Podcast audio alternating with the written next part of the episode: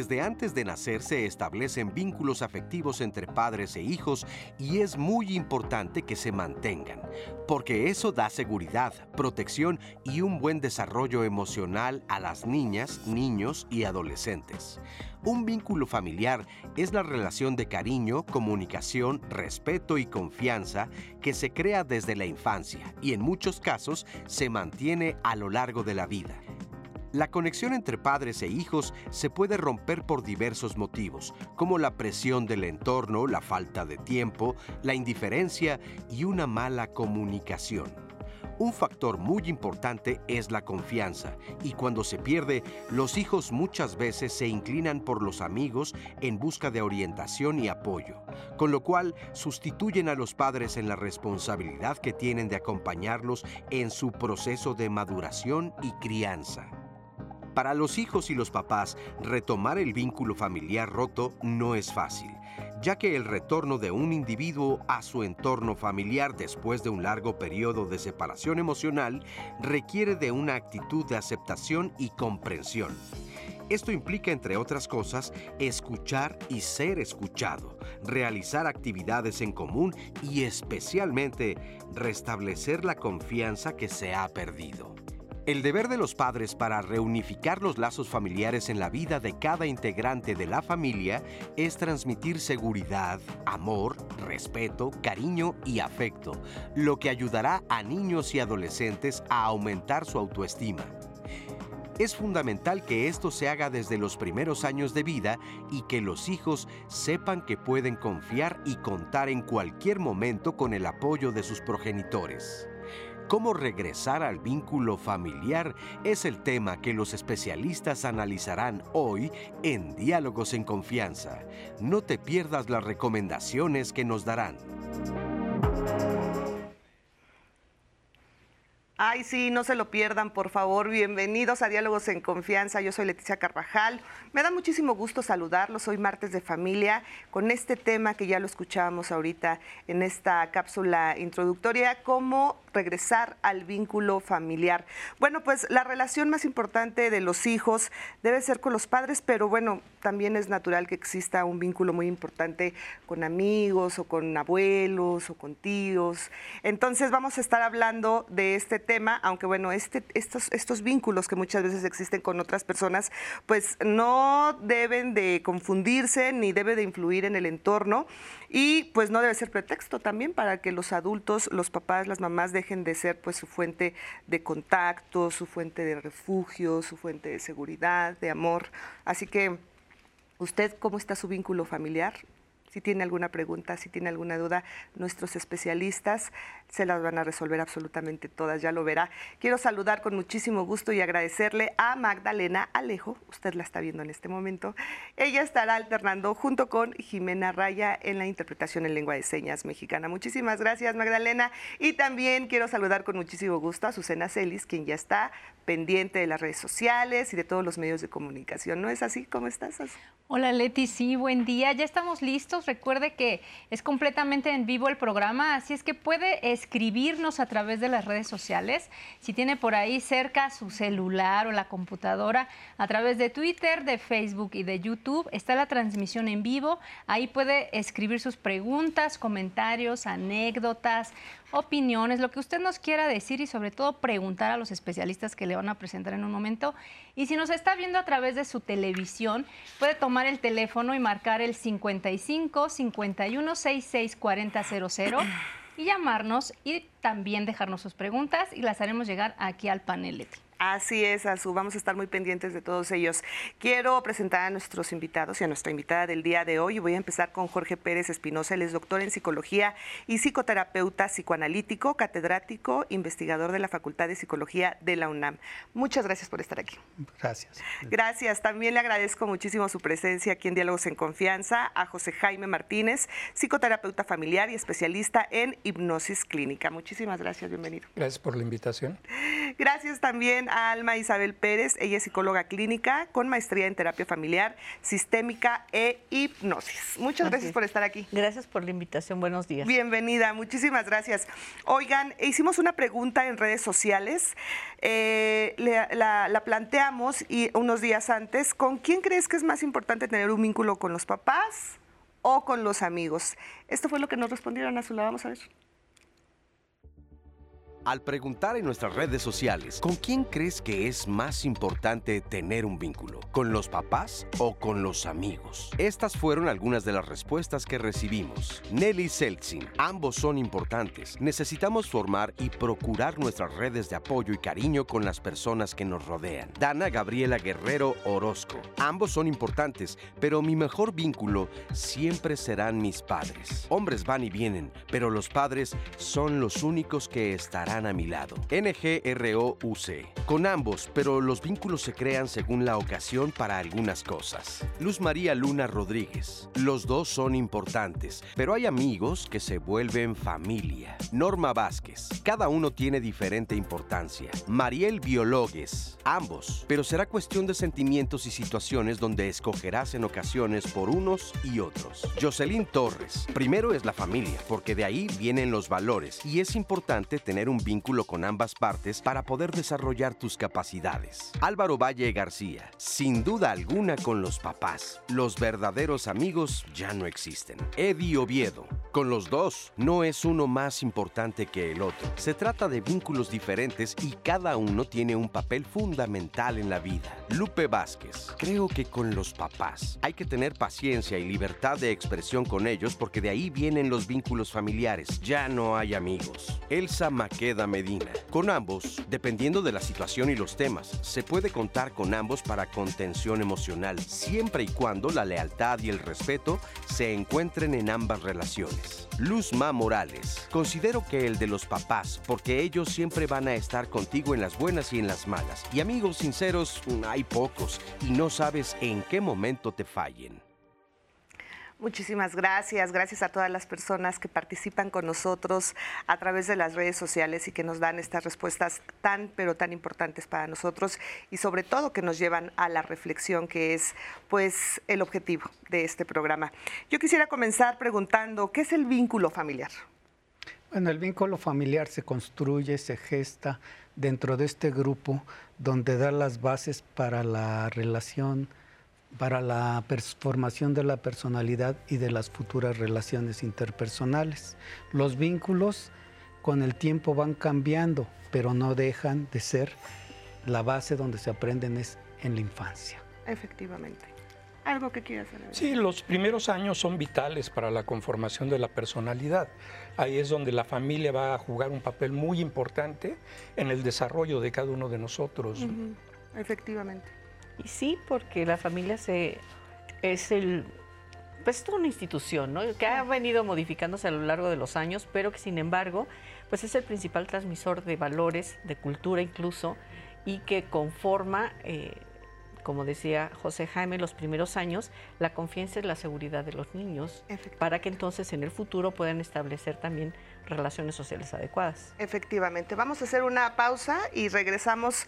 Obviamente estamos comenzando con este tema de cómo regresar al vínculo familiar. Lo invitamos a que se quede con nosotros.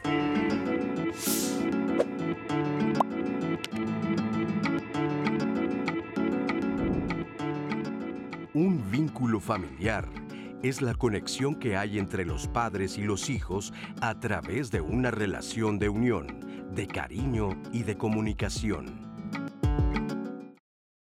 Muchísimas gracias por continuar con nosotros aquí en Diálogos en Confianza con el tema cómo regresar al vínculo familiar. Muchas, muchas gracias. Eh, y bueno, continuando con estas preguntas y con esta plática, yo quisiera preguntarles también cómo o qué tipo más bien de vínculos familiares existen. Bueno, eh, según un autor que se llama Volby, él establece que hay un vínculo o apego seguro, donde el niño es consentido, donde el niño es escuchado, donde el niño se le da confianza. Hay otro que se llama apego inseguro, donde la madre a veces aparece, a veces no aparece en su auxilio. Hay otro que se llama apego evitativo, que es donde la madre no se hace cargo del niño y el niño aprende a saber que no puede esperar cosas de su madre. Y hay otro que se llama apego desorganizado, que es donde la madre le da mensajes ambiguos o confusos donde el niño se confunde. Entonces es importante cuando llegan estos niños trabajar esa claridad, esa información que le permita una estabilidad emocional para eh, tener una mejor adaptación ante las relaciones interpersonales. Así es. Y, bueno, tienes un libro que lo voy a mostrar, que me llamó mucho la atención también, Madres e Hijos, cuando los vínculos afectivos derivan, en maltrato. ¿Qué nos puedes decir de este libro? Bueno, aquí las mamás, quizás yo le cambiaría para no ser tan estigmatizante y decir, mamás que desean mejorar los vínculos afectivos con sus hijos y que hasta la fecha no lo han podido realizar. Pero son mamás que están preocupadas porque ya no quieren maltratar a sus hijos y no encuentran la forma de cómo comunicarse o vincularse afectivamente. Y por eso recurren a este centro de atención psicoterapéutico para mamás. Y ahí pues hemos visto como 800 mamás donde tienen múltiples frases, ¿no? Donde dice a veces uno, dice, pues ya no quiero golpear a mi hija, pero a veces me lleno de tanto coraje cuando no hace las cosas como yo digo y en consecuencia este, descargo mi furia. Entonces son personas que difícilmente se contienen, que son iracundas, pero que también hay que apoyarlas claro. para mejorar el vínculo con sus hijos. Efectivamente, muy importante esto. ¿Querías mencionar algo? Sí, quería yo mencionar algo. Eh, en la época clásica de la psicología, cuando surge psicoanálisis, sobre todo principalmente, pues obviamente la figura de la madre es una figura preponderante, ¿no? De la que determina muchas cosas. En la época posmoderna de la psicología, donde ya hay muchísimas teorías que si bien todas se desprendieron de, de Freud, porque eso sí es el reconocimiento que le tenemos que dar, ¿no? Eh, finalmente, también la figura paterna ejerce hoy día una posición importante. Eh, por ejemplo, eh, en terapia gestalt con alumno, con Fritz Perls, él dice que la autoestima, y cito textualmente un libro que es Terapia de Juego para Niños, Gestalt, Dice, la autoestima, eje principal del ser humano, está dado por la madre. En la idem, ¿no? Porque sí es una figura muy importante y básica en, el desarrollo de un niño. Pero también el papá hoy día juega con esa parte complementaria para apoyar el desarrollo del niño. Es lo que yo quería comentar. Sí, pero además tenemos que considerar que la situación económica en la que vivimos ahora y el avance de las mujeres en las profesiones va haciendo que el tiempo de atención a los hijos tenga que ser compartido. Porque de otra manera, ¿cómo le haces para ser el ama de casa, la ejecutiva, la que va por los niños a la escuela, la que cocina, la que lava, la que plancha y la que atiende al marido en la noche? Entonces, en esa complejidad de la vida que tenemos hoy en día, el varón también está saliendo adelante con una posición activa dentro de la familia. También escuchamos a los hijos, vamos por ellos, los llevamos a natación, jugamos, claro. Hay muchos hombres que todavía no le entran, pero afortunadamente cada vez somos más los que estamos entrando en el papel activo, porque la familia, desde el punto de vista de la teoría sistémica, es un sistema en donde si todos los engranes funcionan, la familia va muy bien. Claro. Claro, sí. Y, también hoy en día ante las circunstancias lo complementan los abuelos. En muchos casos. Como cuidadores como principales. Cuidadores sí, claro. El kinder, mi abuelita, hoy en día tiene un valor importantísimo. Exactamente. Y entonces, y entonces hay educación de la madre, del padre, del abuelo, de la abuela.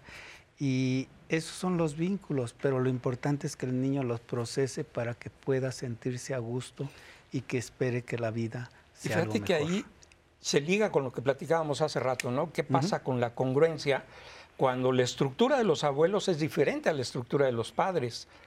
Y cuando la estructura de los amigos es diferente a la de los abuelos, los padres y los amigos. Y en ese mundo de confusiones tienen que ir formando un crisol de personalidad que acumule las tres partes. Y hay que tener cuidado como abuelos, que es la etapa en la que yo debería estar, aunque todavía no me toca, pero ya debería estar en esa, no entrometernos más en, los, en el tipo de política familiar que quieren llevar los papás. Si mi hija quiere educar de cierta manera a sus hijos, yo no tendría que corregirle el cómo, porque en vez de ser un buen abuelo voy a ser un entrometido en la vida de mis hijos, de mis nietos, ¿no? Claro, El- claro.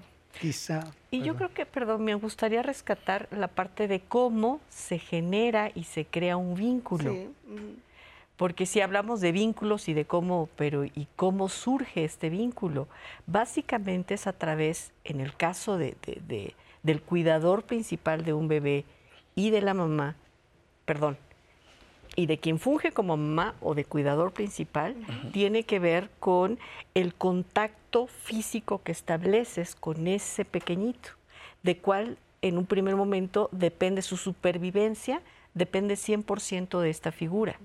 Entonces, como dice eh, Erickson, ¿no? los primeros eh, estadios del desarrollo de un niño tienen que ver con la generación de la seguridad y la confianza. Entonces, si tú realmente primero deseas ser mamá, porque ese es un punto importante, claro. Te comprometes y eres empática con las necesidades de tu bebé y lo conoces, aprendes. Hoy veía en redes sociales que ya te dicen que sí, los bebés sí hablan, que si hacen er es que tienen frío, que si hacen o es que tienen calor. que, no sé si así sea, ¿verdad?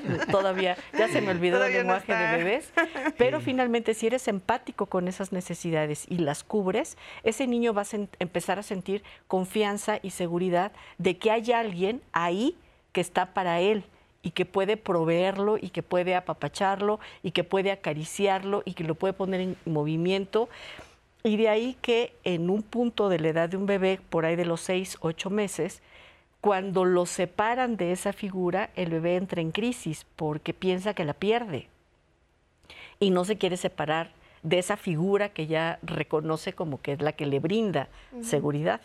Y después, bueno, aprende con el tiempo a que esa figura va y viene, que no es que se esté abandonando, pero sí en un primer momento de ahí que sea importante esa seguridad y confianza que el niño adquiere para poco a poco ir construyendo su autoestima, ir construyendo su personalidad e ir creciendo eh, emocionalmente. Emocionalmente, efectivamente. justo tenemos una cápsula que le hicimos una entrevista a la maestra eh, Claudia Peñalosa, ella es psicoterapeuta especialista en adolescentes, y nos explica cómo se dan los vínculos familiares, consanguíneos y afectivos. Vamos a ver qué nos dice para retomar sus comentarios. Vamos a verla.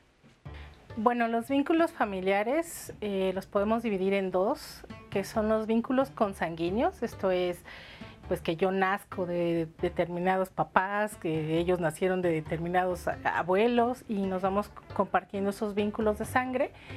Y los vínculos afectivos, que son los que nosotros vamos creando a través de las relaciones entre las personas. Bueno, el apego es eh, como este vínculo que creamos que tiene que ver con la seguridad, la confianza, la aceptación y crearlo en un ambiente para que eh, la persona pueda desarrollar su propio autoconcepto, autoestima, eh, autoconfianza. Y son básicos en, en las relaciones, específicamente en las relaciones familiares, porque para los niños preescolares, los niños de antes que vayan a la escuela, eh, pues son su base, son la base donde ellos van a aprender cómo relacionarse, cómo crear los afectos y pues sí son como eh, la base más importante. Entonces esto del apego y los vínculos eh, afectivos es como que van de la mano y son muy, muy, muy importantes en estas primeras etapas de la vida. El vínculo familiar eh, y, y el apego que da este vínculo afectivo es muy importante porque eh, es donde se genera o se empieza a generar lo que va a ser la personalidad de un adulto. Cuando somos niños empezamos a crear estos vínculos y además empieza a crear nuestra autoestima, nuestra confianza, lo que pensamos de nosotros mismos, lo que sentimos sobre nosotros mismos, con base a esos apegos y a esos vínculos afectivos. Por, eso son tan importantes en estas etapas de la vida. En la etapa de la adolescencia casi es de ley que los amigos toman un papel muy importante, casi tan importante o más importante que los papás. Eh, es algo que se va a dar, por eso hay que afianzar la relación antes de la adolescencia para que los papás sigan teniendo ese papel importante aunque aparezcan los amigos. Eh, para fortalecer el vínculo específicamente la parte de la comunicación es sumamente importante. Eh, vamos a, tomar en cuenta que el, apego es esta situación de seguridad, aceptación y confianza. Entonces, la comunicación que se tenga debe de estar basado en eso, en seguridad, aceptación y confianza. Es decir, que cuando yo me comunique con mi, adolescente, pueda eh, hablar con confianza de los temas que necesite, crear ese clima de confianza con él que además lo acepte, acepte sus comentarios, aunque no me gusten o aunque no esté de acuerdo, pero los acepte y que también pueda eh, crear como una relación en que él pueda acercarse a confiar lo que sea, de cualquier tema, hablar conmigo. Muchísimas, muchísimas gracias a Claudia Peñalosa por esta entrevista. Más adelante le vamos a presentar la segunda parte, ya verá qué cosas tan interesantes nos dicen. Y bueno, eh, ya escuchábamos a Claudia hablar acerca del apego. Esto está muy relacionado con el, con el vínculo familiar. ¿Son lo mismo? Casi. En algunos casos se utilizan como sinónimos, pero el vínculo no necesariamente genera un apego y el apego no, necesariamente hace un vínculo sano, ¿no? Pero sí van de la mano, porque de acuerdo con la clasificación que Jorge mencionó hace rato, hay vínculo con apego seguro, hay vínculo con apego inseguro, hay vínculo con apego eh, huidizo, etcétera, ¿no? Entonces, el apego es la necesidad que tienes de estar en contacto o cerca de esa persona que te da seguridad. ¿Pero por qué seguro? Porque tu autoestima está al 100% o al 90%, no creo que exista nadie al 100% con autoestima, pero que te permite relacionarte de manera eh, eficiente, sana, por así decirlo, con otra persona o con otras personas. El inseguro es cuando tu autoestima está eh, en duda y de pronto empiezas a generar la necesidad de estar pegado junto a esa persona, donde no puedes soltarla, donde no puedes decir, y es cuando surgen las relaciones tóxicas, ¿no? Y las huidizas, pues es que de pronto eh, no tienes la capacidad de realmente contactarte con la otra persona. Claro. ¿Quieres mencionar algo? Sí, el, el, vínculo como el apego se van formando, ¿no? Aquí quiero agregar, por ejemplo, un elemento esencial, la ternura, porque la madre desde que es pequeño el, niño lo acuna, lo arrulla, le canta, no importa si canta bien o mal, siente su olor, lo ve, se ríe, le dice, lo comparte, les presume, mire mi bebé, y entonces todo eso va formando, va formando su vínculo. El apego, uno, si es seguro, busca a la madre en todos los tiempos o al padre. Generalmente a veces dice, ay madre ay, ay, ¿verdad? Y viene desde esas expresiones de que quién es el que nos va a salvar, quién es el que va a ir en nuestra búsqueda. Y entonces, sí también puede haber apegos tóxicos, ¿no? Como están mencionando. Pero de hecho, el vínculo se forma por la interrelación entre las figuras relevantes para nosotros que nos van a dar la consolidación. Y ya nada más para unirlo con la adolescencia, cambian cambia, pero los hijos no se van, siempre necesitan de ese apego. Cambian los estilos, cambian la forma, ya no quiere al adolescente que llegue uno lo abrace, lo bese, pero siempre hay que estar con ellos y como decía Alma, con flexibilidad o como decía Carlos, con seguridad, con apoyo para, saber que cuentan con uno. Y ya uno les dice al adolescente, ¿y en qué te puedo apoyar? Eso es muy importante. Escuchábamos también a Claudia decir la confianza, el no juzgarlos, el saber escuchar a un adolescente es muy importante.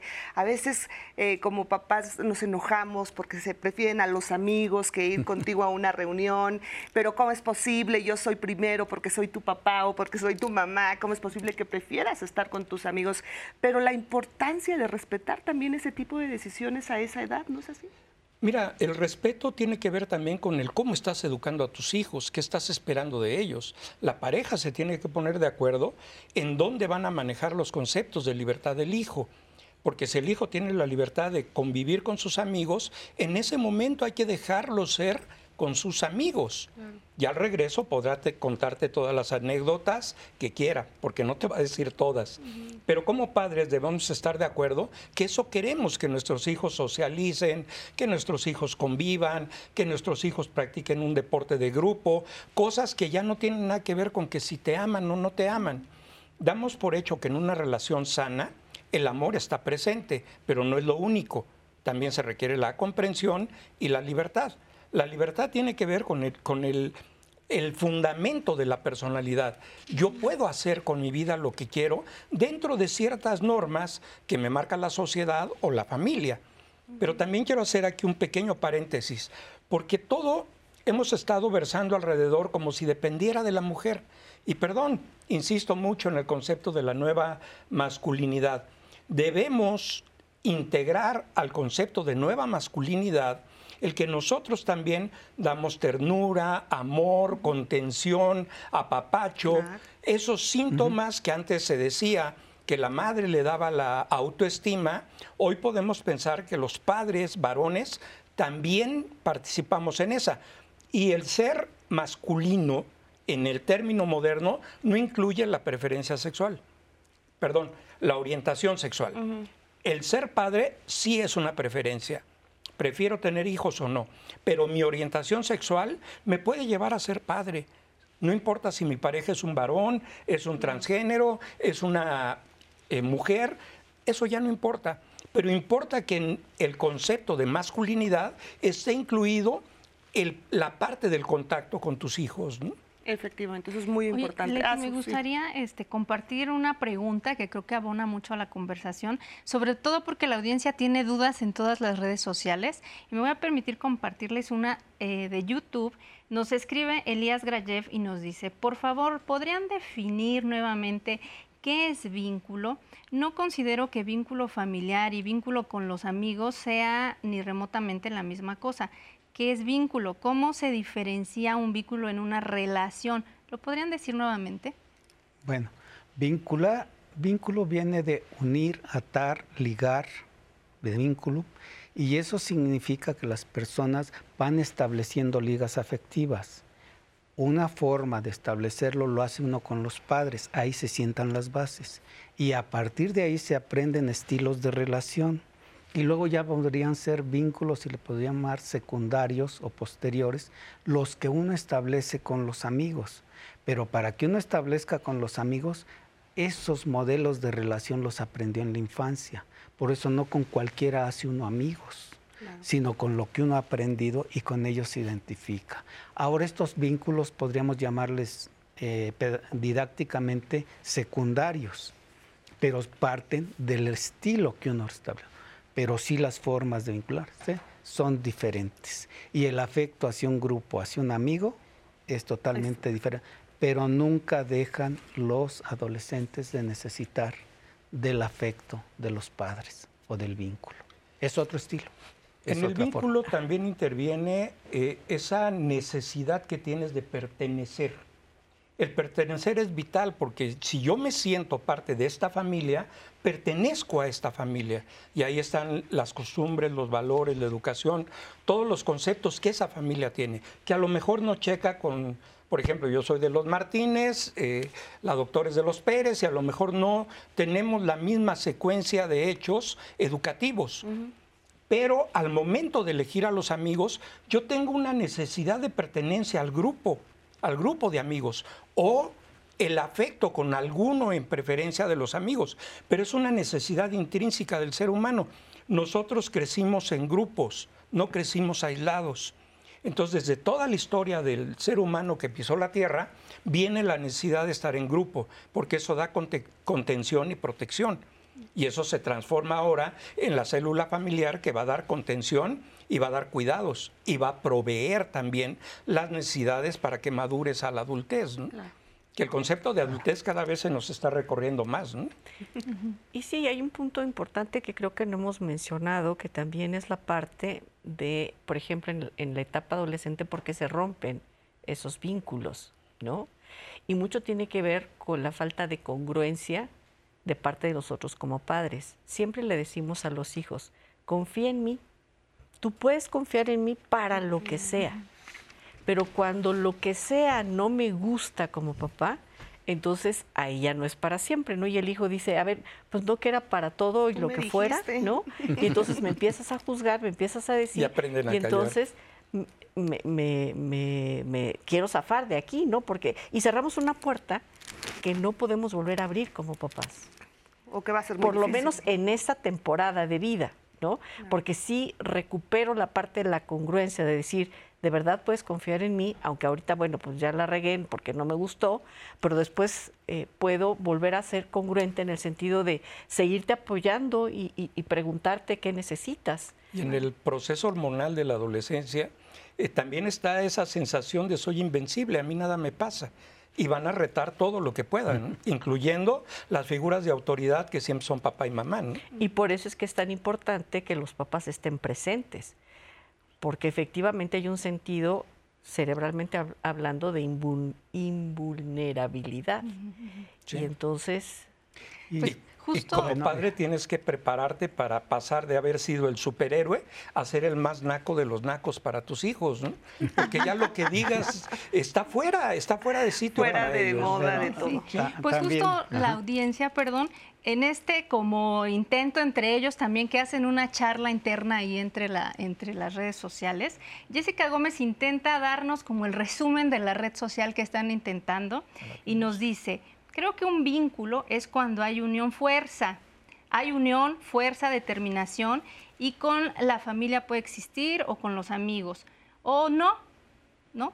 Bueno, vamos a ver un testimonio, Leti. Tenemos aquí un testimonio, testimonio anónimo de una madre soltera que nos comparte cómo se rompió el vínculo con sus hijos después de vivir mucha violencia familiar. Vamos a ver qué nos comparte. Tengo tres hijos y soy madre soltera. Mi hijo el mayor vio cómo su padre me golpeaba por mucho tiempo, hasta que tomé la decisión de irme muy lejos con mis hijos y abandonarlo. Quizás todo esto le causó daño a él, porque cuando tenía 18 años él se volvió muy rebelde. Empezó a tomar, a drogarse, incluso a pegarme. Esto hizo que yo lo dejara de querer. Se preguntarán cómo se deja de querer a un hijo, porque mucha gente me lo pregunta. Comencé a dejar de prestarle atención a que no me importaran sus problemas. Incluso estuvo muchas veces en el Ministerio Público a punto de llegar al reclusorio y yo no hice nada para salvarlo, porque él no dejaba de traerme problemas, él me pegaba, me faltaba el respeto, no solo a mí, sino también a sus hermanos, y se volvió insostenible. Hace unos años lo llevé a un centro de rehabilitación, donde me olvidé de él completamente. Dejé de pagar las cuotas que me estaban pidiendo. Realmente dejé que hicieran con él lo que quisieran. En realidad no sé nada de él actualmente. Muchos me critican porque soy una mala madre, pero yo perdí ese vínculo con él. Me dicen que una madre nunca deja de querer a sus hijos, pero la verdad es que yo sí. Perdí ese vínculo con él, de respeto, de cariño, de amor. En terapia yo aprendí que los vínculos es algo que se siembra todos los días y él la verdad es que con sus golpes y sus maltratos yo dejé de tener ese vínculo con él. Soy una madre que dejó de querer a su hijo por todo el daño que me hizo a mí y a mis hijos. Muchísimas gracias, gracias por este testimonio y bueno, fuerte, ¿no? Sí, muy fuerte. Muy fuerte y pues algo que en psicoterapia sabemos, pero es muy difícil de enfrentar. Hasta el árbol genealógico se podan. Entonces de repente tienes que cortar ciertas ramas, como en este caso fue el hijo, pero a veces es al revés. Hay hijos que les recomendamos irse alejando poco a poco de los padres, porque la fuente de contaminación de la personalidad puede ser de ambos lados. Pues Sí. Sí, parece ser que este hijo hizo identificación con su padre respecto al maltrato, a los golpes, y repitió la dosis en ese sentido con su madre. Y rompió ese vínculo y la madre hizo la transferencia. Mi hijo es tan igual a mi expareja o esposo, donde se repitió. Y así como rompió con el esposo, rompió el vínculo con el hijo, como protección y como estilo de relación. Y hablando, esa es una relación tóxica, ¿no? Que lo que más vale es que estén separados más que hacerse daño. Y esto, esto que menciona es muy importante porque sobre todo cuando se separan, cuando se divorcian los papás, se suele mucho eh, juzgar al hijo, ¿no? A uno de los hijos, eres igualito a tu padre. No, no, no, te, veo a ti y parece que lo estoy viendo a él. Y no sabemos el daño que esto puede causar, ¿no? claro.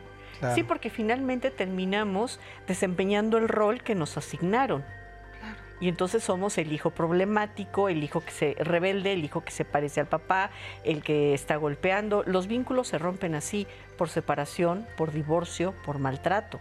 Pero también por drogadicción, por infidelidad, por ocultar cosas como puede ser una familia alterna, por cuestiones económicas. Hay muchos factores que van a romper el vínculo familiar, sobre todo cuando el vínculo no es sólido. Así es. Las familias en problemadas son las más frágiles para el rompimiento de estos vínculos. Vamos a hacer una muy breve pausa y regresamos con más aquí en Diálogos en Confianza. Lo invitamos a que continúe cómo regresar al vínculo familiar.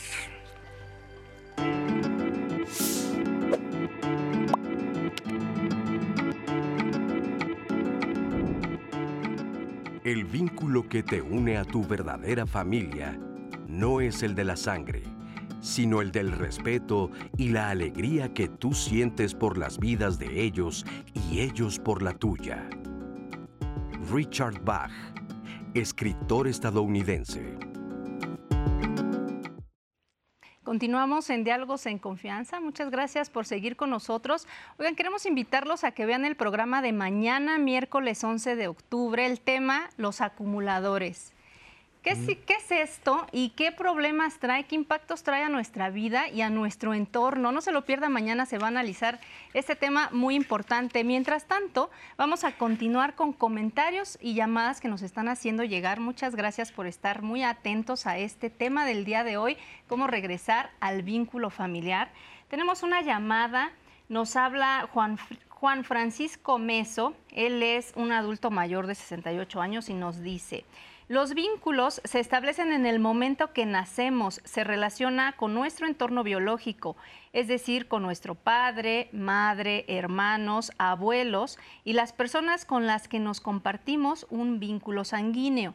La familia es la base de la sociedad, es el vínculo donde parten nuestros valores y mecanismos para expresar emociones y sentimientos, los cuales son fundamentales en la educación.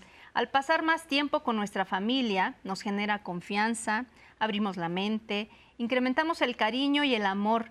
También debemos de tener en cuenta que no debemos confundir este vínculo con las relaciones. En la actualidad ya no existe la comprensión ni la confianza en la familia. Muchas gracias por esta opinión. Esta conversación se construye a partir de lo que usted nos hace llegar. Muchas gracias. Y bueno, tenemos aquí, Leti, más comentarios en Facebook. Eh, Gaby Orrico nos dice, vivir en familia puede ser una verdadera pesadilla. En la familia se viven las mejores y las peores experiencias de vida. Creo que no se debe de romantizar a la familia. Muchas gracias por esta opinión. Eh, también acá nos dice Israel, me parece que el tema es muy importante dado que desde mi experiencia siento que cada hijo genera un vínculo con los papás y se siente cercano con uno solo, ya sea papá o mamá. Pues sí, también esto es muy cierto. Muchas gracias por esta opinión. Gaby es, nos pregunta, bueno, lo pone como con una carita de se está riendo, hasta le salen las lágrimas. Y esa etapa de ir en contra de los padres que se da en la adolescencia puede darse más tarde, es decir, en la edad adulta. Ahorita se va a retomar esta pregunta, muchas gracias. Luego acá nos comenta una persona, una experiencia familiar. Mi hermano le dejó de hablar a mi mamá porque él estando casado vivía con su esposa en casa de mi mamá y tenían muchos problemas. Cuando mi hermano y su esposa agarraron su casa y se fueron, mi mamá quedó sola y ya no le hablan. ¿Cuál sería la mejor forma de tratar de recuperar esos vínculos? También se va a retomar esta pregunta. Y mientras tanto, Leti, vamos a ver esta segunda parte de la entrevista con la psicoterapeuta, la maestra Claudia Peñalosa, porque ella nos da algunas recomendaciones para reforzar y recuperar el vínculo familiar. Vamos a verlo. Cuando los eh, adolescentes están muy rebeldes o se han alejado mucho de los papás, eh, es importante volver a estas bases de la seguridad, de la confianza y de la aceptación. Es eh, al momento de comunicarnos que sean comunicaciones en un momento en donde el adolescente esté dispuesto a hablar, incluso pedirle el espacio, decirle, tienes cinco minutos para hablar, y entonces hablar sin distracciones, sin teléfono, sin televisión y ser concretos en nuestro mensaje, poder eh, hablar sobre lo que yo vi, lo viví o lo que yo sentí con lo que hizo o lo que no hizo y pedirle al adolescente que me regrese lo que escucha, solo lo que escucha, sin juicio, sin decirme, darme explicaciones, solo lo que está escuchando y yo también darle como ese espacio en el de tú quieres decir algo y hacer lo mismo, solo escucharlo, regresarle lo que me dijo sin ponerle de más o de menos, sin juicios y entonces poder cerrar ese ciclo, ¿no? Aquí va a ser súper importante esta parte de no enjuiciar, no criticar, no decir lo que deberías de haber hecho, solamente escuchar sobre todo la parte eh, emocional de las acciones de, los adolescentes. Y eso nos toca a nosotros como adultos que estamos criando adolescentes, porque ellos por sí solos no lo van a hacer. Necesitamos darles mucho ese ejemplo de cómo comunicarnos sin enjuiciarlos. Algunas recomendaciones para volver a obtener el vínculo o para poder crear el vínculo afectivo de nuevo eh, serían una, la comunicación. Eh, en, este sentido de que sea un espacio de confianza, de seguridad y libre de juicios. Otra cosa es también eh, los vínculos afectivos van creciendo conforme van creciendo la familia o los miembros de la familia. Entonces ya no va a ser como cuando eran niños, ahora cuando son adolescentes hay que tomarlos en cuenta, hay que ver lo que ellos quieren, lo que ellos piensan y hacer compromisos va a ser muy importante que se creen compromisos donde se tengan responsabilidades y donde se tengan como consecuencias si no se cumplen esos compromisos. Eh, y que ambas partes, o sea, los papás y los adolescentes, estén de acuerdo con esos compromisos y que también se pueda eh, negociar ciertas cosas entre ellos. Va a haber cosas que no se van a poder negociar porque así lo marcarán las normas de la casa, pero las que sí se puedan negociar, hacerlo en ese sentido, con la aceptación, con la confianza de que eh, pues los, los adolescentes también están en otra etapa de la vida y quieren hacer otras cosas. Entonces, para que el vínculo afectivo se vuelva a crear, también hay que considerarlos ya ellos como unas personas que necesitan cosas, que desean cosas, que opinan y que ya no nada más es que van a obedecer lo que los papás digan. Muchísimas gracias. Gracias a Claudia Peñalosa por esta entrevista. Y bueno, ¿nos querías aclarar algo? Bueno, es que ya con los comentarios también como que se van muchas cosas, pero algo que quería aclarar, el concepto de podar el árbol genealógico es de la doctora Alma Isabel, no me gusta fusilarme así los conceptos que, se van desarrollando dentro de la clínica, pero la otra parte que nos mencionan acá, eh, se habla mucho del lazo cosanguíneo. Pero también no olvidemos que hay muchas familias que tienen hijos adoptivos o que son familias reconstruidas. Y en la interacción cotidiana se van desarrollando lazos de amor. Entonces también va a haber un vínculo amoroso con hijos no sanguíneos, pero que juegan el papel de hijos. Y en ese papel interviene mucho la determinación de yo quiero ser padre, yo quiero ser madre y establecemos un vínculo de amor con estos hijos. No todo va a ser cosanguíneo. ¿no? no necesariamente. No necesariamente. Ahora, este, nada más, algo que estaba mencionando sobre este hijo que se va de la casa peleado con la mamá. Ah, sí. ¿Sí?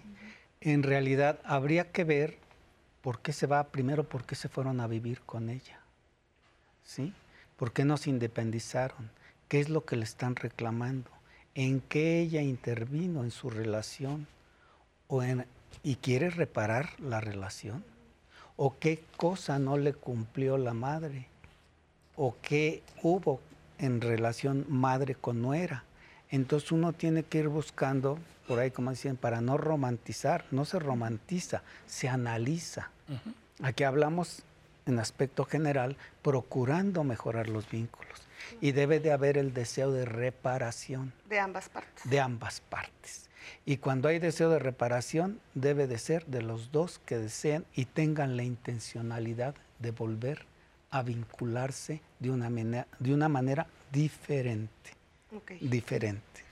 Ahí, interviene mucho también el punto donde hay que ver por qué fue el rompimiento, qué fue lo que lo causó, para encontrar el antagónico que sería el punto de unión, que es la parte diferente, porque siempre haces lo mismo vas a llegar otra vez a un rompimiento. Pero la otra parte que es interesante de lo que mencionan es, bueno, pues cuál era la expectativa de este joven. Lo que más recomendamos como se comenta, es vengan, vamos a analizarlo, vamos a revisarlo y ver qué tanto se puede reconstruir el vínculo. Porque hay dos cosas que para mí son importantes en la psicoterapia. Una, que no puedes renunciar a ser padre de quien eres padre, ni puedes renunciar a ser hijo de quien eres hijo. Te puedes alejar, pero renunciar, no. Por lo tanto, la segunda es siempre intenta repararlo. Podría ser un buen factor para todos. Efectivamente, pero sí esto que mencionan de que tiene que haber eh, pues esas ganas de, estar y de vincularse de ambas partes, porque de nada sirve que la mamá se quiera acercar o el hijo se quiera acercar si una parte no, no está dispuesta. Ahora, esta, esta pregunta también que Azu nos hacía el favor de, darnos a conocer, eh, a veces se piensa que nada más en la adolescencia es cuando tienes como este conflicto de no me identifico con mis papás, no tengo buena comunicación, no me entienden, eh, nada nada les parece lo que hago, pero esto también se puede trasladar a una edad adulta. Por supuesto, sobre todo cuando eh, es que la etapa adulta hoy día, la adolescencia se ha ido alargando de manera impresionante, ¿no? Porque hoy tenemos todavía personas de 20, 30 años que siguen viviendo con sus papás que no se han independizado. Y eso hace que estos hijos pretendan vivir dentro de la casa de los padres con sus propias reglas y sus propias normas. Y entonces, pues ahí es donde entramos en conflicto, ¿no? Porque ¿cómo voy a llegar a las 12 de la noche, ¿no? Si estoy en la fiesta y los papás dicen, sí, pero pues nosotros nos dormimos temprano y me tienes con el Jesús en la boca, ¿no? Y entonces tenemos que reconocer que ya no son niños y que si bien viven en nuestra casa, tenemos que flexibilizar las reglas. Tenemos que recordar también que fuimos adolescentes y que fuimos adultos jóvenes, porque parece que se nos olvida, ¿no? Y entonces empezamos a replicar esquemas que de la familia hoy por hoy ya no son tan convenientes. No quiero decir obsoletos porque no es así, pero no son tan convenientes. Entonces, ¿se puede dar en la edad adulta? Claro, ¿Por qué? Porque me pones horarios, porque mm, eh, aparte luego me exiges que te dé dinero. Oye, pues si vives aquí, claro que necesitas dar dinero porque estás usando servicios.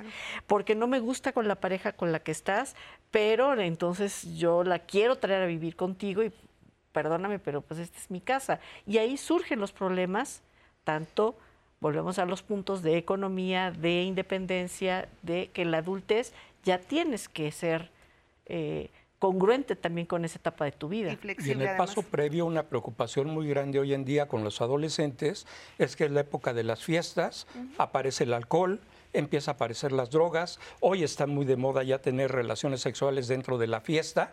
Es común que de repente ves una parejita que se mete al baño de la casa donde es la fiesta y como que nadie supo, nadie sabe.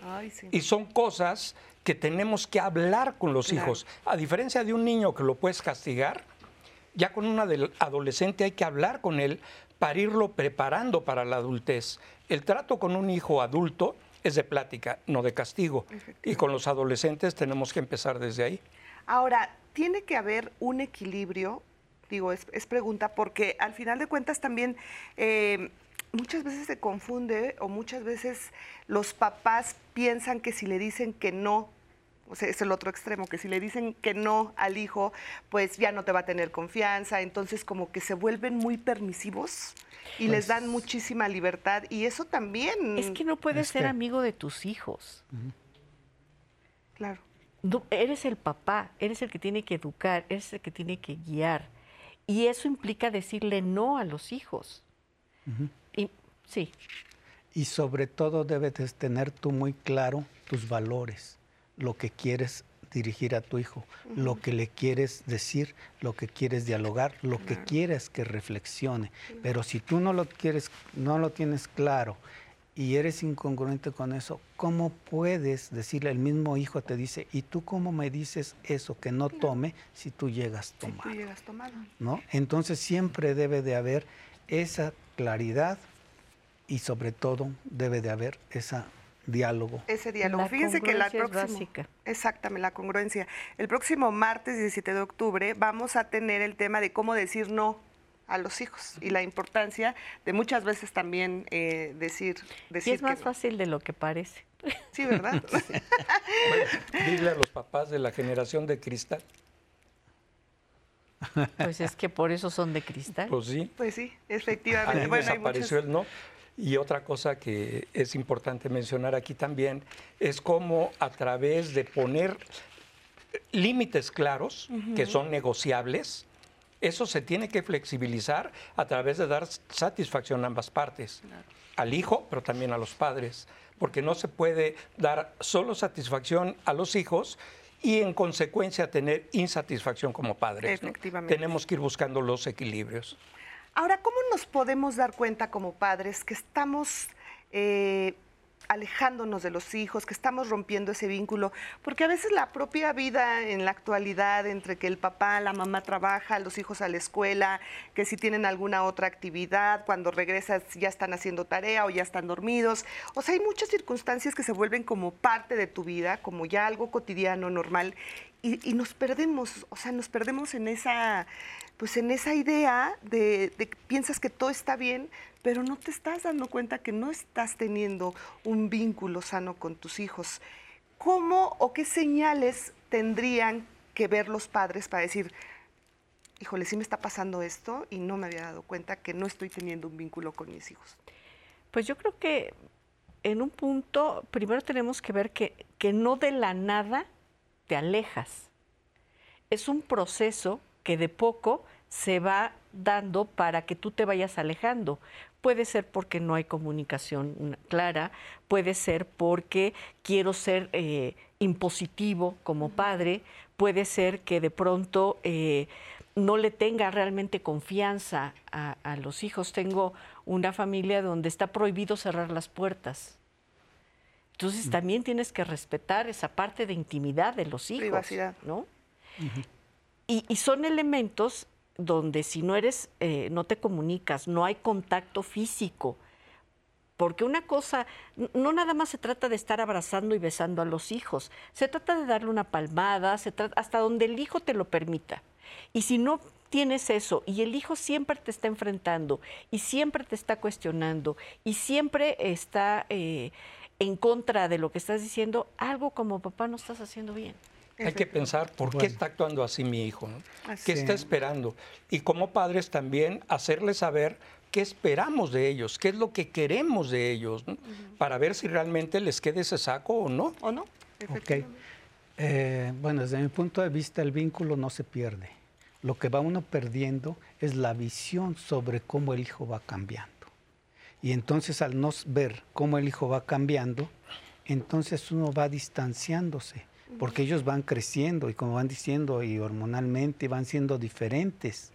Pero yo lo sigo queriendo y él me sigue queriendo, pero nos vamos distanciando.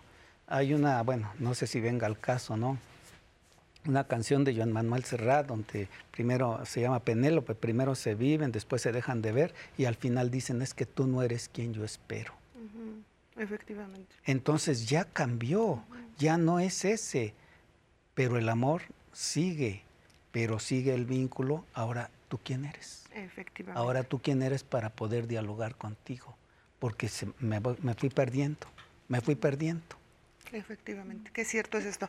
Ahora, estamos hablando mucho de los vínculos, eh, obviamente, con los papás, con los hijos, pero a veces existe un vínculo muy fuerte, más allá que con los papás, puede ser con los abuelos.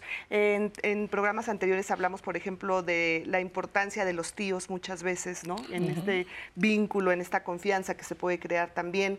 Y justo los quiero invitar a ver este testimonio de un joven que no precisamente tiene el vínculo eh, con los papás. Él nos cuenta con quién. Tengo 21 años y actualmente vivo con mis abuelos. A partir de que mis padres se separan, yo obtuve un vínculo mayor con mis abuelos, porque ellos tomaron esa parte que mis padres no tomaron, esa responsabilidad, el darme educación, el enseñarme valores éticos, enseñarme lo que es este, pues todos los valores que actualmente tengo. Cuando yo era adolescente, le tuve varias preguntas y cuestiones al respecto de por qué mis papás no estuvieron conmigo en momentos que yo los necesité en mi infancia. Sí les hice las preguntas, no tuvieron una respuesta exacta para decirlo, sino que daban vueltas y vueltas y cada uno daba una versión diferente. Hasta que pues uno coincide con personas que te dicen cómo estuvo el show de cada, de cada uno. El vínculo que no tuve con mis padres lo tengo actualmente con mis abuelos. Mi abuela tomó el papel de mamá y mi abuelo siempre ha tomado el papel de papá. Siempre me apoyaron en mis estudios, en enfermedades, en logros que he tenido, en tristezas, en todo. Independientemente de que ya tenga actualmente 21 años, siguen ahí conmigo, siguen apoyándome, siguen, me siguen levantando del, de todas mis caídas. Sí, he tenido vínculo con amigos que son muy importantes y son clave para, para esto, ya que ellos estuvieron conmigo en la mayoría de, esta travesía. Cuando yo necesitaba cierta, cierto consejo que a lo mejor no tenía todavía esa confianza de decirle a mis abuelos, ya que sentía como vergüenza o pena por uno de ser mayor de edad de preguntar temas, pues ellos eran esa parte de, amigo, siempre estoy para ti, amigo, voy a estar aquí, y así lo han estado incondicionalmente. Gracias abuelos por todo este tiempo que han estado conmigo, por todo este apoyo, por siempre estar conmigo en las buenas, en las malas y en las peores por siempre aconsejarme, por siempre estar preocupados por mí, por encaminarme, por hacerme quien soy ahora. No saben cuánto les agradezco y lo bendecido que estoy al tenerlos ustedes en mi vida. Los amo. Soy un joven que tuvo mejor vínculo familiar con sus abuelos que con sus padres y soy un chico muy feliz. No saben lo agradecido que estoy. Ay, Axel, nos hizo un nudo en la garganta, ¿verdad? Muchísimas gracias por Pero es un gran ejemplo de cómo la contención, el amor, la comprensión, el, darte todo el, sentido de pertenencia, te lo pueden dar otras figuras, no necesariamente papá y mamá. Efectivamente. Es, lo bello de este ejemplo. Y que a lo mejor es conveniente que así sea, porque probablemente en otras circunstancias no sería el mismo no, que es ahora. Sí, porque él corrió con una suerte enorme de tener unos abuelos bellísimos. Pero no todos son así. Y ahí es donde viene la reparación y un elemento esencial del vínculo o que da muestra del vínculo es el agradecimiento. ¿Qué es lo que él ¿Qué es lo que él hace? ¿Y este? Entonces él agradece que tú me hayas rescatado. Abuelos. Y entonces tú me rescataste, tú me diste seguridad, tú me diste apoyo y ahora lo reconozco y te lo agradezco. Ay, sí, un abrazo a los abuelos de Axel, de verdad, de verdad. Y para Axel también, porque es el ejemplo de cómo se puede reparar, un vínculo roto. Vínculo roto. Efectivamente. Axel reparó su vínculo. Gran, gran testimonio de Axel. Muchísimas gracias. Tenemos comentarios. Justo, este, hay varias preguntas en las diversas redes sociales que tienen que ver con esta pregunta. Por ejemplo, aquí en Facebook Nieves Sánchez nos pregunta o nos dice, ¿el vínculo con los hijos se llega a romper cuando existe un divorcio? ¿Cómo se puede reparar? Ay, ¿eso qué? Pues lo que pasa es que una cosa es que se separe la pareja, pero otra es que se separen de sus funciones de papá y de mamá. El vínculo va a seguir siendo con los hijos, porque va a ser tu hijo hasta después de que mueras. Mi papá falleció hace veintitantos años y sigue siendo mi papá. Pero si tú te olvidas, te divorcias de tu pareja y te divorcias de tus hijos, pues ahí es difícil que puedas recuperar ese vínculo. Pero si realmente asumes la responsabilidad de eso que no puedes renunciar, como decía José Jaime, a tu figura, a ser papá de quien eres papá, y puedes mantener esa relación y donde la pareja respete el espacio, favorezca, y digo favorezca por, por esto de las custodias, ¿no? Que favorezca el que el papá o la mamá siga en contacto con sus hijos, siempre y cuando sea conveniente para los hijos, porque hay casos en los que que no es conveniente, que no es sano emocionalmente hacerlo, pero sí necesitan estar en contacto con sus papás. En la terapia trabajo, trabajamos en la clínica con una figura que es el equipo de padres, donde ya no importa que fui tu pareja, no fui tu pareja, ahora lo importante son los hijos. Entonces ayudamos a negociar a la pareja en el respeto de la vida personal de cada uno, pero la atención de las necesidades de los hijos. Y es un trabajo que tienen que asumir como padres, ya no como pareja. No se va a reconstruir el lazo matrimonial, pero el, vínculo paterno sí lo podemos rescatar a través de figuras terapéuticas. Muy bien. Hacemos una pausa y regresamos.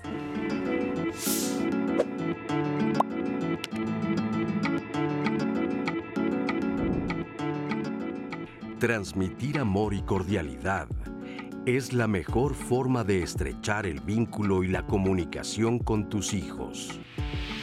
Fondo de las Naciones Unidas para la Infancia.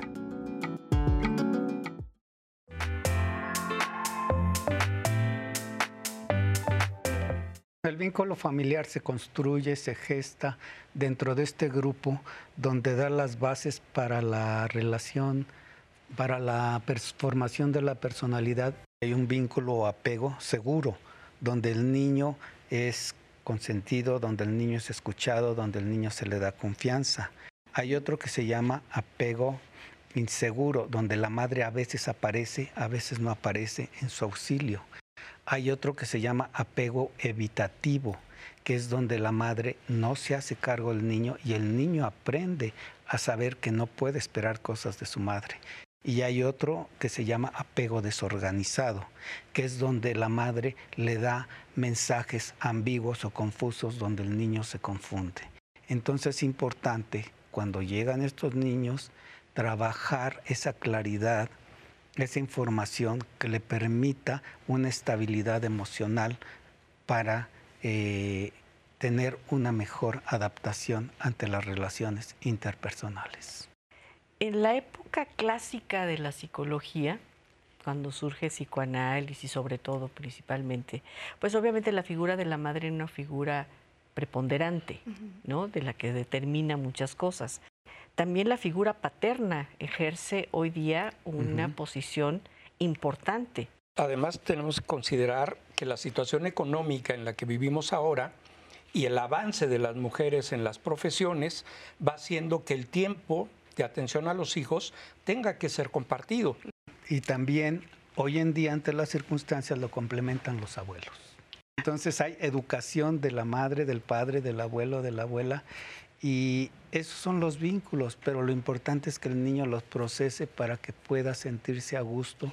Si mi hija quiere educar de cierta manera a sus hijos, yo no tendría que corregirle el cómo porque en vez de ser un buen abuelo voy a ser un entrometido en la vida de mis hijos, de mis nietos,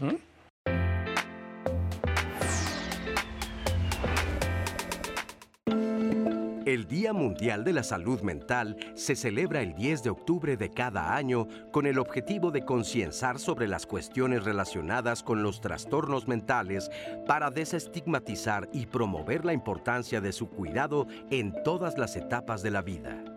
La salud mental es un aspecto fundamental de nuestro bienestar general y es importante atender los desafíos que enfrentan las personas que luchan con el equilibrio de sus estados mentales, así como comprenderlos. Es esencial reconocer y abordar el estigma, así como la discriminación relacionada con la salud mental, favoreciendo un entorno más comprensivo y solidario. La educación pública, la promoción de la conciencia y la instrumentación de políticas inclusivas son pasos importantes para combatir estos problemas y brindar apoyo adecuado a quienes lo necesitan.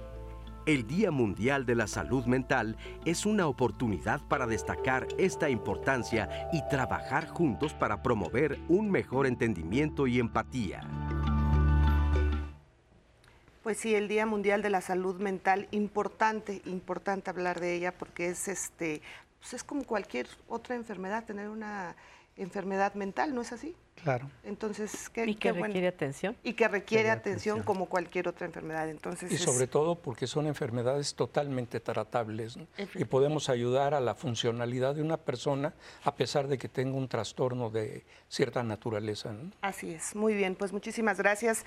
Eh, se nos está terminando el tiempo, pero a mí me gustaría eh, continuar preguntando acerca de estos vínculos que pueden existir entre padres e hijos. Eh, ¿Cómo podríamos empezar a tener un vínculo con, por ejemplo, con un adolescente? Eh, hablábamos de este caso que nos eh, mencionaba su en redes sociales, de que ambas partes tienen que estar de acuerdo, ¿no? Para que, para que se reconstruya ese vínculo. Pero ¿qué sucede, por ejemplo, cuando tengo a un joven, a un adolescente, y yo quiero establecer ese vínculo y sé que tal vez él no va a tener, pues, ni, no va, que, no va a tener todas las... Eh, las armas o no, él no va a decir, sí, papá, sí, mamá, sí quiero establecer un vínculo contigo, porque pues tal vez ellos están en otro rollo, en, otro rollo, en otro tema. Entonces, muchas veces les toca a los papás ser los primeros que dan ese, ese paso. Ese paso. ¿Cómo, ¿Cómo comenzar? ¿Cómo además, lo que nos mencionaba Claudia y que me llamó mucho la atención, que nos decía, hay que saber escuchar, hay que saber entender, hay que tener comprensión, pero ¿qué sucede también cuando un papá o a una mamá le cuesta mucho trabajo que al hijo que al hijo le gusten ciertas cosas que a ti no te gusta, que haga cosas que a ti no te gusta y no puedes evitar recriminarlo, reprocharlo, juzgarlo. ¿Qué le diríamos a todos esos bueno, papás? Primero, hay que tener la intencionalidad de aceptar al hijo tal y como es, porque a veces el rechazo viene desde antes. Una mamá decía, mi hija, ella, ella es contadora, mi hija checa pero no cuadra. Es decir, saca 10, es arreglada, se asea, etcétera, pero no es la hija que en el fondo yo deseo. Entonces, los hijos cambian, pero desde, desde etapas tempranas se aceptan o se rechazan. ¿Sí? No es ahora. Entonces, ante un adolescente, el primer elemento es la intencionalidad de aceptarlo como es generar empatía, es decir, cómo se sentirá él, generar flexibilidad para saber que es una persona diferente y que ahora como está el mundo tan cambiante, ¿qué es lo que está pasando? Generar un diálogo y generar acuerdos, pero los acuerdos nunca van a ser como los que yo pienso, porque él es una persona o ella diferente, pero sí debe de haber la intencionalidad de que pese más el vínculo y el afecto y no el rechazo, porque desde ahí va a empezar la dificultad para la reparación del vínculo ante el desarrollo propio del adolescente.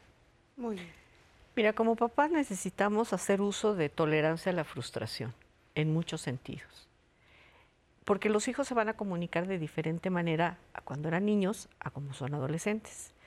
Y les voy a poner un ejemplo muy claro y si me lo permiten personal.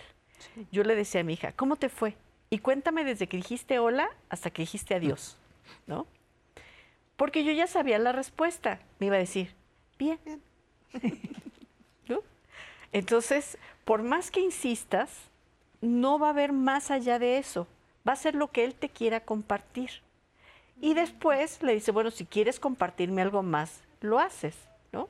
Pero yo creo que sí, el, uso de la tolerancia a la frustración es básico, porque tienes que aceptar que tu hijo si bien salió de ti, si bien tú lo formaste, si bien lo trajiste a la vida, es un ser aparte de ti que tiene que vivir sus propias experiencias, que se tiene que vestir como se quiera vestir, que se tiene que peinar o no como se quiera hacerlo, que tiene que va a estar con la persona que a lo mejor a ti no te gusta, que son cosas donde sí necesitas aprender a morderte la lengua para evitar que él se aleje por completo. En algún punto de la vida, si después logran hacer esa reconexión, se van a volver a acercar. Es como la leyenda, pero diferente del hilo rojo, ¿no? Donde te encuentras a lo largo de la vida la persona que te corresponde. Pasa lo mismo con los hijos, si tienes una relación adecuada, porque la distancia física no tiene que ver con la distancia emocional. Si tú favoreces que tus hijos se alejen de ti, pero estás presente y los les estás dando contención, van a regresar a ti. Claro, por supuesto. Es un asunto de tiempos, porque los hijos también requieren experimentar su propia vida lejos de ti, lo cual no necesariamente significa que no te quieran. Te quieren, pero necesitan distancia. Y hoy en día, con la figura de los roomies, sobre todo en clase media, los chicos se van muy temprano de la casa porque se quieren ir a experimentar eso. Y yo prefiero mil veces un chico que a los 20 años está viviendo como roomies que a los 30 siga viviendo con los papás, porque no va a generar las armas de independencia que requiere. Y como dice Carol Boitila en su Tratado de la Libertad, el don divino de la autodeterminación empieza cuando sales del vientre de tu madre. Y en ese momento ya tienes la capacidad de ir formándote para la autodeterminación. El libre albedrío se te va a dar de adulto. Ahora, por ejemplo, ah, adelante. Nada, entonces, uniendo lo que dice Carlos, lo que dice Alma, entonces... No, José Jaime. José Jaime. Sí. José Jaime. Entonces, lo que dice José Jaime, este, entonces prepáralos con los vínculos desde la infancia para que se despeguen y no los maltrates, porque el maltrato se piensa, se procesa, se articula, se ejecuta y se repite. Efectivamente. Y justo a eso iba. Seguramente hay muchos papás que nos están viendo que tienen hijos pequeños y, esto se trabaja porque de repente eh, te alejas de los hijos y cuando están en la adolescencia, cuando se están desapegando, cuando están queriéndose encontrar, eh, quieres contenerlos y quieres jalarlos, pero no trabajaste en eso desde pequeños. Claro. No, pues hay que jugar con ellos desde chicos, decir, bueno, entre semana usas tu uniforme para ir a la escuela, pero el fin de semana déjalo que se vista de caja fuerte, que se ponga lo que quiera. Si te acompaña al mercado o al súper, dale una bolsita que escoja un chile, un jitomate y una cebolla que aprenda a hacer cosas por sí mismo y dale aplauso a cada logro que tenga, en vez de irnos a la parte de querer educar con el no. No te salió bien, así nos esperaba, ese jitomate no sirve. A es al contrario, exactamente. Llévalos para el otro lado y en ese momento vas a formar hijos con buena autoestima. Otro factor importante, papá y mamá deben estar de acuerdo. Si el hijo llega y te dice, oye papá, es que quiero ir, ¿ya le dijiste a tu mamá? Si ya mamá dio permiso, vas. Si no, vamos con mamá. Claro. Este, un hijo registra todas las correcciones siempre y cuando no impliquen rechazo. Se corrige con afecto, se ponen límites, pero los acuerdos no deben de implicar una forma de evitación, porque a veces podemos ser muy afectivos, podemos ser muy amorosos, pero no cercanos em, emocionalmente. Y, es importante que el acuerdo tome ambas partes. Ambos deben estar un poco satisfechos, porque si no es un acuerdo tramposo. y además donde el sacrificio, en esos casos, tarde o temprano cobra factura. Completamente. Ahora, ya para antes de irnos a las preguntas con Azu y a los comentarios de redes sociales, a mí me gustaría también preguntarles qué pasa si en este momento eh, mi hijo o mi hija tiene amigos que para mí no son una buena influencia, porque pues regularmente en la adolescencia pues tienes amigos adolescentes, entonces como que todos estamos en ese rollo de la incomprensión y de que tú y yo sí nos entendemos y, no hay como estar tú y yo pero ¿qué, ¿qué son no buenos Exactamente. Porque hay que diferenciar, no son buenos porque son ¿Cómo? ¿Qué? Toman mucho. ¿Por qué? Digo, no sé, no sé. Un ejemplo muy claro, cuando mi hija de repente me llegó un día con unos tipos muy altos, greñudos, barbones, todos vestidos de negro y medio tatuados. dije, en la madre, ¿qué pasó aquí, no? Pues, ¿qué pasó? Que son unos tipazazos, que hasta la fecha siguen siendo amigos. Ya recogieron hasta el marido de mi hija como parte del grupo de ellos, ¿no? Y por cierto, pues hoy tengo un vínculo amoroso con la familia de Argentina, gracias a mi hija, seguro que nos están viendo, les mando un saludo bien grande, que son vínculos que van sumando. Nosotros somos una familia que suma, suma vínculos con los amigos, con las familias. Pero también es importante, entre comillas, tener al enemigo cerca. Deja que entren los amigos de tu hijo, convive con ellos, conócelos, háblalos, para que realmente te hagas una idea más clara, porque si te dejas ir solo por la imagen o por la vestimenta o por el tatuaje, sin que lo conozcas, sin que sepas qué piensas, sin que conozcas a, la gente que tu hijo considera importante, híjole, ahí es cuando te tienes que acercar El- y no Y intentar alejarlos a la claro. fuerza, porque No. eso no va a funcionar. ¿Y qué es lo que no toleras realmente? Y de todo, de Y todo. pensar por qué no ¿Y lo por qué toleras. no lo ¿Es toleras, un no? problema tuyo o es un problema de los chicos? no? o realmente es un amigo que la lleva a la destrucción o lo lleva a la destrucción, ¿qué? Hay que, hay que hablar. Hay que abrirse Hay y hay que que abrirse. acercarse Exacto. también, efectivamente. Azu, Pues justamente aquí la audiencia que está muy pendiente nos está comentando, Patsy Pat dice, yo trabajé con adolescentes y lo único que ellos buscan de sus padres es la aceptación y la seguridad. Como padres debemos de dejar de juzgar a nuestros hijos, dejar de repetir patrones. Muchas gracias por esta opinión. Tenemos aquí una pregunta de una mujer nos dice cómo recuperar el vínculo entre hermanos adultos. Ellos se dejaron de hablar desde adolescentes. Mi mamá, al tener marcadas preferencias con una de ellas, los otros hermanos dejaron de hablarse. Hoy ya son adultos y vamos a casa de mi mamá y es muy feo ver que ni se saludan. ¿Qué podemos hacer? Invitarlos a sentarse con alguno de los colegas de nosotros para ir tratando de desenmarañar qué pasó ahí y ayudarlos a superar esa parte que seguramente se llenó de falsos orgullos, malos entendidos, eh, falta de comunicación y todo eso se puede, se puede solucionar. ¿no? Claro, porque Obvio, lo no que es mágico. Hay que, en el caso de, de- de vínculos rotos, un proceso terapéutico es básico. No puede ser que porque le echemos ganas o porque lo invitemos a la fiesta las cosas van a funcionar.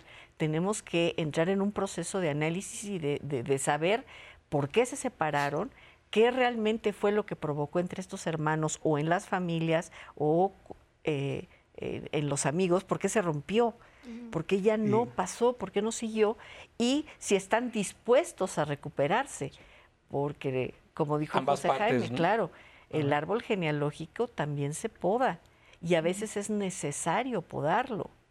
¿Y cuál, ¿Y cuál era la intención de la madre al estar separando a los hermanos? ¿Por qué la madre gestó, bueno, así según las palabras, las marcadas diferencias. las marcadas diferencias? ¿Qué era lo que quería? Y, y a veces uno pone a un hijo contra otro porque es una forma de ataque, porque es una forma de no aceptación.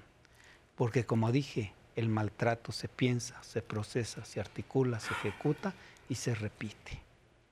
Y hay que Entonces, cuidar las esto- figuras que les damos a los jóvenes, ¿no? Quiero aprovechar la presencia de todos los adolescentes y adultos jóvenes que están ahí, porque No es todos cierto. ellos que tienen la inquietud de ir a ver lo que se está hablando aquí, de tomar eh, fotografías, un poco de video, a mí me encantaría un día verlos sentados acá. Espero que de ahí salgan muchos que vengan a cubrir esto.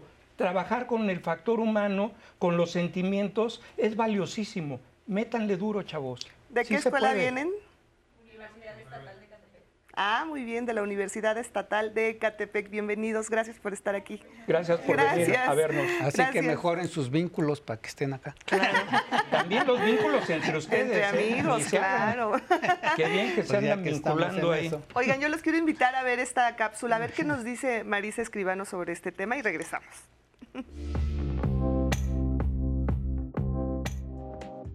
Buenos días. La separación familiar es un proceso doloroso y desafiante que puede ocurrir por diversas razones, como conflictos, desacuerdos o circunstancias externas.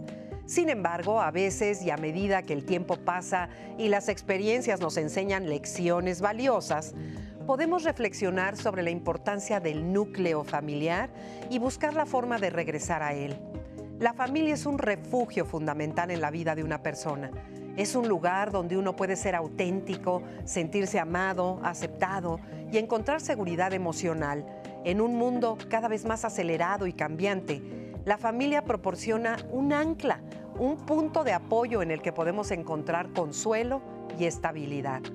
Cuando nos separamos de nuestra familia, ya sea física o emocionalmente, a menudo experimentamos un vacío, una sensación de pérdida y de desconexión. Sin embargo, a medida que reflexionamos sobre nuestra experiencia, podemos reconocer la importancia de volver al núcleo familiar y reconstruir los lazos que se han debilitado. El regreso al núcleo familiar requiere de valentía, de humildad, de disposición para sanar y perdonar. La familia nos brinda un sentido de identidad y pertenencia a través del contacto con nuestros padres, hermanos, abuelos u otros parientes. Podemos recordar quiénes somos y de dónde venimos. Además, la familia puede ser un gran apoyo en tiempos difíciles, cuando enfrentamos desafíos, crisis o situaciones estresantes. Sin embargo, también es importante tener en cuenta que no todas las situaciones familiares son saludables o seguras. En algunos casos, la separación puede ser necesaria para proteger nuestra propia salud mental y emocional. Cada situación es única y requiere una evaluación muy cuidadosa. Nos vemos la próxima semana. Muchas gracias a Marisa por esta reflexión y vamos a leer más comentarios que nos están haciendo llegar en las redes sociales. Muchas gracias por estar tan atentos y por opinar. Aquí tenemos a Rosaura, nos dice en Facebook, cuando se van de la casa los hijos por las tendencias de tener roomie, consideran que es fácil ser independiente y dejar de seguir reglas familiares. Y en realidad en las emergencias se denota que la familia es la red de contención, apoyo y afecto constante. Muchas gracias por esta opinión. Tenemos acá otro comentario de Graciela, nos dice, cada quien opina según lo que han experimentado. Mis hermanos siempre han estado ellos viven fuera del país y aún así nos apoyamos. Los amigos más cercanos son parte muy importante en mi vida. Sí es cierto, los amigos también se convierten en un en vínculo muy fuerte. Eh, ella misma nos dice, porque hay amigos que están siempre, a través de los años se vuelven un apoyo invaluable. invaluable. Gracias Graciela Rivas por este comentario. Y tenemos acá otro comentario de una tía. Yo, Ceci Abril nos dice, yo tengo vínculo muy fuerte con mi sobrina, pues desde bebé la cargaba y ahora tiene 16 años y me confía muchas cosas, como tener su primer novio, a quien a su mamá le tenía miedo de decir, porque es de carácter muy fuerte. Y mi vínculo con ella es de una hija y una hermana, ya que yo no las tuve tampoco. Muy bien, pues muchísimas gracias a todas las personas que nos han hecho el favor de comunicarse con nosotros. Nos quedan casi dos minutos para concluir este programa, pero no me gustaría irme, Alma, sin preguntarte cuál sería tu conclusión del día de hoy que no todos los vínculos es necesario recuperarlos. Efectivamente, a veces por salud mental tenemos que alejarnos. Dos, pasar por un proceso terapéutico si queremos recuperarlo. Tres, cuestionarnos antes del proceso terapéutico o durante el proceso terapéutico si de verdad queremos recuperar ese vínculo. Y por otro eh, lado, eh, agradecer la invitación nuevamente. y este estamos a sus órdenes en la Clínica de Atención Emocional. Claro que sí, muchísimas gracias por estar aquí. ¿Cuál sería tu conclusión, José Jaime? Yo le recomiendo mucho a la gente que nos escucha que recuperen los vínculos significativos. Son aquellos vínculos que nos hacen crecer, que nos permiten desarrollarnos y que se van a dar en muchas áreas de la vida, no solo en la familia. La familia es uno, pero hay que hacerlos todos.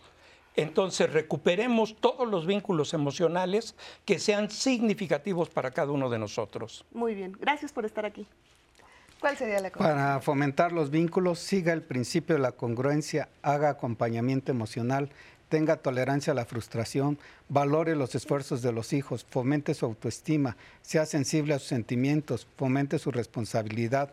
Hay que expresar que necesitamos ayuda de los demás, hay que saber que como padres nos equivocamos, evite el sentimiento de culpa. La mejor disculpa es no repetir el maltrato. Y negociemos. Negociemos. Negociar. Exactamente. Muchísimas gracias por estar aquí. Gracias, gracias porque siempre lo decimos en este programa, no hay uno solo donde no aprendamos algo nuevo y sobre todo pues la intención es pues que seamos cada vez mejores personas, mejores padres, mejores hijos y bueno, pues... Y mejores terapeutas Exactamente, exactamente. Muchísimas gracias. Les recordamos que todos los datos de nuestros especialistas se quedan en redes sociales, Azu. Sí, justo, para todos los que están preguntando dónde pueden conseguir los datos de los especialistas, pues en las redes sociales, ahí se quedan los datos de contacto y este programa lo pueden ver las veces que ustedes quieran en la aplicación 11 más o en las redes sociales que también se queda guardado, Leti. Así es, muchísimas gracias, gracias por acompañarnos. Lo invitamos a que continúe aquí en la programación del 11. Nos vemos el próximo martes y yo los espero a las 9. Bye. Gracias.